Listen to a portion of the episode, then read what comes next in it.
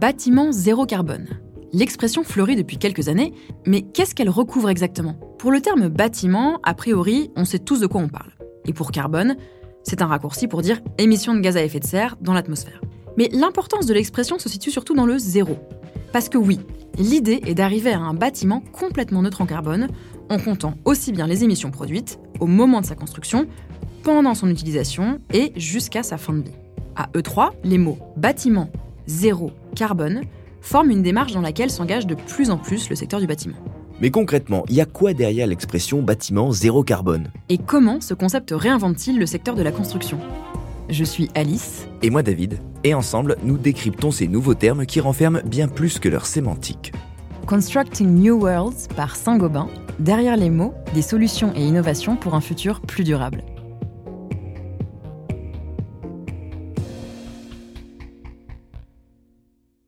T'as peut-être entendu parler de la neutralité carbone au moment de la signature de l'accord de Paris fin 2015 ou lors de la COP21. Face à l'urgence climatique, de nombreux pays s'engagent sur cette voie d'ici à 2050, et ce, dans tous les domaines, y compris celui de la construction, qui pèse à elle seule 38% des émissions globales au niveau mondial. D'ailleurs, aujourd'hui, le secteur du bâtiment réfléchit de plus en plus en termes d'empreinte CO2 en essayant de la réduire au maximum. Et pour comptabiliser l'empreinte carbone réelle de chaque bâtiment, il y a une nouvelle approche qui émerge et qui est l'analyse de son cycle de vie.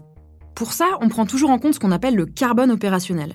Il représente les émissions liées à l'usage du bâtiment, comme le chauffage et l'éclairage, qui par ailleurs constituent la part d'émissions la plus importante du secteur. Oui, mais elle recule quand même avec les progrès importants faits pour diminuer les besoins énergétiques, avec par exemple de meilleures enveloppes de bâtiments, le remplacement des anciens appareils électriques ou le passage à l'électricité 100% renouvelable. Oui, c'est vrai. Enfin bref, on ajoute maintenant à ces émissions, et donc à ce carbone opérationnel, les émissions liées à la conception, à la construction, à la réhabilitation, à l'entretien et à la démolition du bâtiment. Ce deuxième type de carbone, qu'on appelle carbone incorporé, était jusqu'ici négligé dans les comptes, alors qu'il pèse quand même 11% des émissions mondiales globales. Mais c'est la partie la plus difficile à faire reculer en fait. Mais pour jouer sur ces émissions-là, le premier levier, c'est de partir autant que possible du bâtiment existant et d'éviter au maximum de démolir. Oui, ça, et puis réemployer des matériaux, recycler tout ce qui peut l'être, que ce soit en construction ou en rénovation. En fait, c'est toute une somme de gestes à opérer pour minimiser le gaspillage d'énergie grise. En plus, aujourd'hui, on est parfaitement capable de mesurer la quantité moyenne de carbone émise ou stockée par tel ou tel matériau. Ça facilite les choses.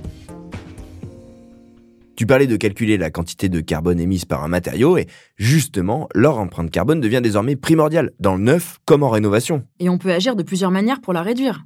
En fonction des cas de figure, on peut avoir recours à un produit recyclé ou à base de matières biosourcées, c'est-à-dire d'origine naturelle, ou bien utiliser des coproduits d'autres industries, par exemple euh, le laitier pour le ciment. Donc il y a un effort qui est fait pour obtenir des matières premières moins émissives et pour améliorer l'efficacité énergétique des procédés de fabrication. Mais il est aussi nécessaire de réduire l'empreinte carbone du transport, aussi bien pour les matières premières que pour les produits finis, sans oublier le recyclage et le réemploi des produits en fin de vie. En fait, c'est vraiment sur toute la chaîne de valeur qu'on va essayer de réduire l'empreinte carbone des bâtiments. Si on résume, dans un bâtiment zéro carbone, tout est une question de finesse d'analyse et de nuance. Et tu dirais que le secteur s'est bien emparé de ce sujet? Bah, Le Conseil mondial du bâtiment durable cite dans son dernier rapport annuel plusieurs exemples qui sont vertueux. T'as entre autres l'entreprise canadienne Nexi, qui a mis au point une alternative durable au béton conventionnel, à la fois en réduisant drastiquement les déchets de construction, mais aussi en diminuant le temps de chantier. Et faire tout ça, au final, ça coûte plus cher ou pas? Pas forcément. D'ailleurs, il est possible de réduire l'empreinte carbone dès la conception du bâtiment et donc d'orienter favorablement les coûts dès le départ. Derrière la démarche bâtiment zéro carbone, il n'y a finalement pas d'objectif précis et universel à atteindre. Chaque pays a ses outils et obligations réglementaires, ses labels, ses certifications et ses guides de bonne pratique, mais ce qui est sûr, c'est que cette démarche rend à la fois plus sincère et plus atteignable la trajectoire vers la neutralité carbone réelle. Et les grandes métropoles, les entreprises du bâtiment et de la construction à travers le monde ont pris un engagement qu'il faut encore traduire dans la réalité. Toutes les constructions neuves ne devront plus émettre de carbone pendant leur période d'utilisation dès 2030. Quant aux bâtiments restants, ils auront jusqu'à 2050 pour s'adapter. Et pour y parvenir, les acteurs se coordonnent aujourd'hui entre eux afin d'imaginer dès sa conception comment le bâtiment pourra changer d'usage et être déconstruit à l'avenir.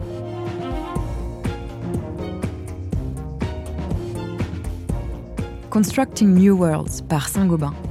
Derrière les mots, des solutions et innovations pour un futur plus durable.